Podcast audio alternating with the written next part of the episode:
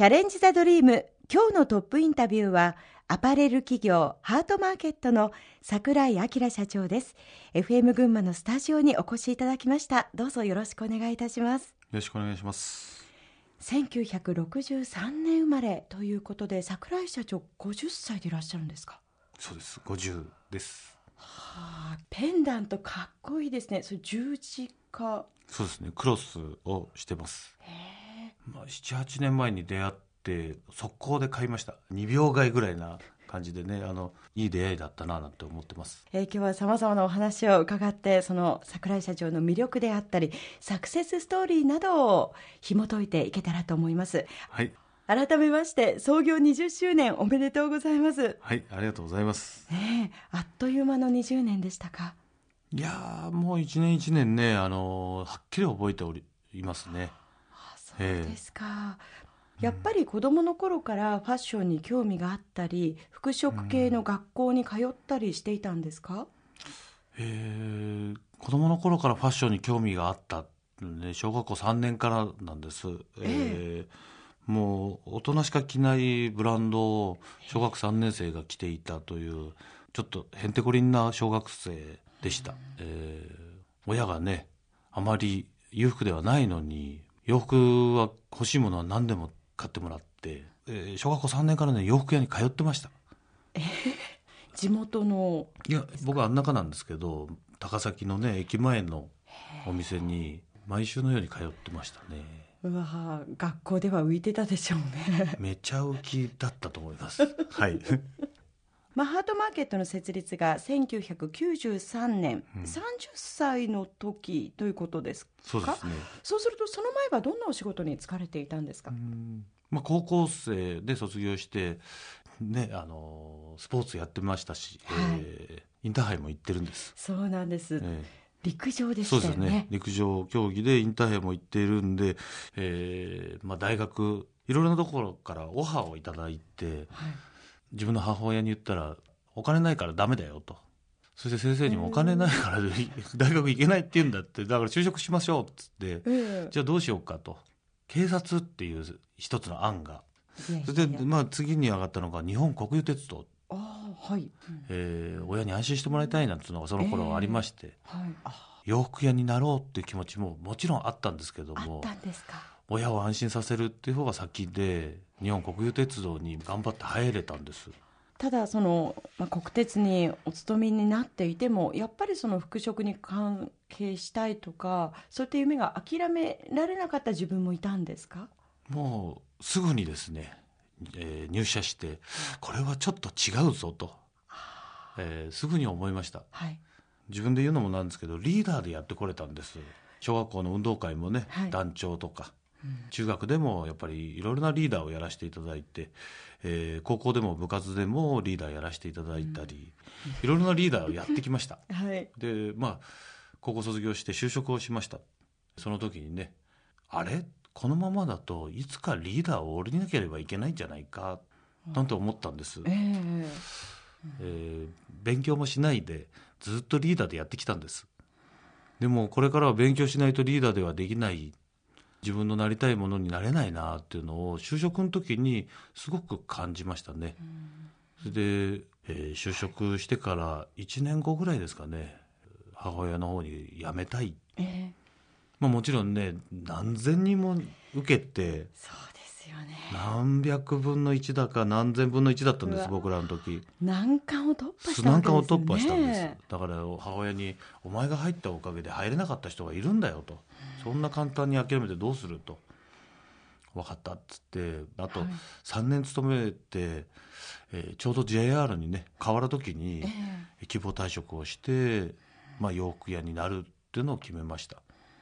決めてからというのは例えばそういったところに何か就職をし直したとか、うん、そうですね、ええ、それねさっき言ってた小学生の時に毎日通ってた洋服屋に就職したんです、そうですそうなんです洋服屋になったね初めての日を今でも忘れないですね、はい、憧れの仕事を一日やった後に、はい、友達とねあのご飯を食べに行った時にポケットに多分ご存知だと思うんですけどワイシャツのところにねプラスチックでここにクリップがあるじゃないですか、あはいありますね。あれがねあのポケットにあったんです、はい。うわー今日から洋服屋になったんだっていう実感をすごくそのクリップを見てね思ったあの一日。いまだにねもうあれから30年か経つんだけど忘れない一日の始まりだったんですね。それがスタートだったわけですね。そうですねでその後ご自分でこう、うん。お店実際に始めたのは何年後ぐらいになりますか？それからねええ。6ヶ月ぐらいだったかな。何年後でないわ何年後でないんです。はい。えー早い。まあ、就職したんですけどまたそこでもまたちょっと、あの夢破れまして、えー自分でやろうと、えー富岡の方にねええ。ちっちゃなまたお店をオープンしました、それは洋服屋さん。洋服屋さんでそう創業のスタートというとその富岡のお店そうですね。ですか、はい。それがハートマーケットの前身になるんですか？前身っていうか、まあ、いい経験だったと思いますね。ということはそこからまた何かがあり途切れたということですか？そうです途切れます。4ヶ月ぐらいで、まあ、その閉店します。随分と目まぐ目るしいでですすね。ねはい。それはやはりこう業績の面でですか？すね。あのーさっき言った通りにね、あのー18歳からこれも学んでないとちょっとやばいぞと思い通りいかないぞってとこから学び始めました。そして富岡にお店出す時は学んだ成果が出る時、うん。でもそれをやった時に自分で満足いくまでの結果が出ないし、えーまだ準備が足りなかったことに気がつきます。はい。オープンにかけての知恵だけでオープンしてしまったその結果が、まあ、その後の楽しさをちょっと分からなかった、うん。まあここでまた振り出しに戻るっていうか一回閉店して、うん。えー普通にジーパン屋さんに勤めるようになりました、あの前橋市にあったジーパン屋さんですか？ジーパン屋さんというと。ジーンズショップカーターってもう今ちょっとないんですけども、そこに勤めさせてもらってはい。これまたいい出会いだったと思います。へー。自由な社風でですねはい。いろいろなことを、まあ、チャレンジさせてもらった、うん。今のこの会社もそこの社風にすごく似てます、えーいいとこ取りをしているっていうことなんですけども、ベースでありではそ,、ね。のカーターのこう精神を継いでいると言ってもいいかもしそうれないですね。すね。すごく学べたし、えー楽しい会社でした、あとそういうねまあカジュアルっていうものとの出会いでしたね、それまであの洋服大好きでしたけどもジーンズが主体ではなかった。うんこのジーンズとの出会いっていうのがかなり楽しい洋服の人生のまた始まりだったような気がします。そうですか。それまではねあの DC ブランドあでねよく今ちょうどそうですよね、えーそういうのが、まあえブランドというのが全盛期で、えはい。ジーンズっていうのはまだまだ下火だったんで、そこでのジーンズとの出会い、はい。えーカジュアルとの出会いっていうのがすごく良かったなって今思います。はい。えそして1993年にいよいよハートマーケットを始めるわけなんですけれども一度は失敗している自営業というものにうん。またチャレンジしてみようと思ったのはどうしてですか、バブルとともにね、はい。あのこの会社なくなっていくんですけどもうん。この自由を経験するとええ。他になんか勤められないような気がしました、ということはもしカーターというお店がなくなっていなければ、まあ、ずっと勤めてたと思います、はあ。まあ、提案もしてましたね。あの今のハートマーケットのようなレディースの全国展開っていうのをその時の社長にまあ、そんな矢先にそのカーターが歴史の幕を閉じてで桜井社長はご自身でそれを形にしたのがハートマーケットの始まりということだったんですね。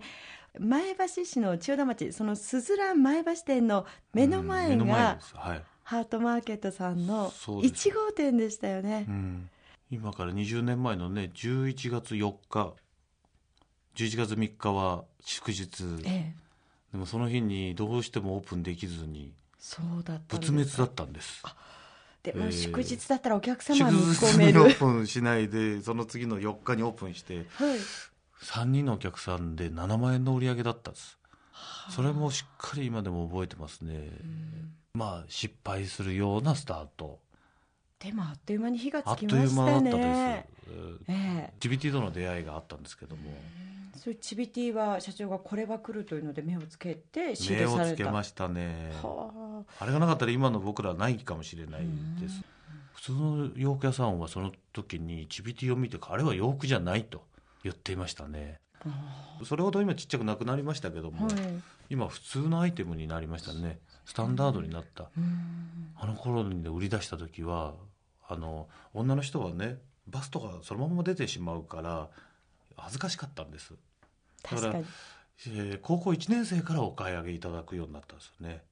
買っていただいて、うん、そしてだんだん高校3年生までにあっという間に半年ぐらいかなかかりましたか、そしてチェックのスカートと、えー、まあ、そういうブームがやってきたんですね。それでいち早くそれに気がついてプレゼンできたんでそういうパイオニアのお店になったんだと思います。ただファッション業界ってサイクルが早い流行が早いですよね。そのあたりで次の手を打たなくてはというのもありました？えまあ、その時にねキューティーラインって、まあ、キューティーっていうあの雑誌があるんですけどそのラインだったんですねハートマーケットも。チビティにチェックのスカートにサスペンダーみたいな、はい、そんなところが主流のお店だったんです、ええそれから今みたいなナチュラルでカジュアルで。そうですね、えー、それでフレンチも入ってる、えー、そんな感じのコンセプトにどんどんどんどん変わっていくですね。それはこうゆっくりとやっぱりその時代とともにというか時代より少しこう先ちょっと早かったようにも感じます、変わっていったということです。ね、まあ、こうして始まったハートマーケットがその後出店を重ねていく様子についてもこの後お話を伺っていきますが、その前にここで一曲お送りしましょう。櫻井社長のはい思い出の曲を選んでいただきました。人とようの花水木ですね。はい。これはどんな思い出の曲ですか？何年か前にね、あのー、カラオケで僕が歌い出しましたと、えー、最後のフレーズにね「ハートマーケットが100年続きますようにと」替え歌で締めたところだいぶ好評のようで会社のね集まりの時に歌う曲になってます。はい。それではお送りします。人とようで花水木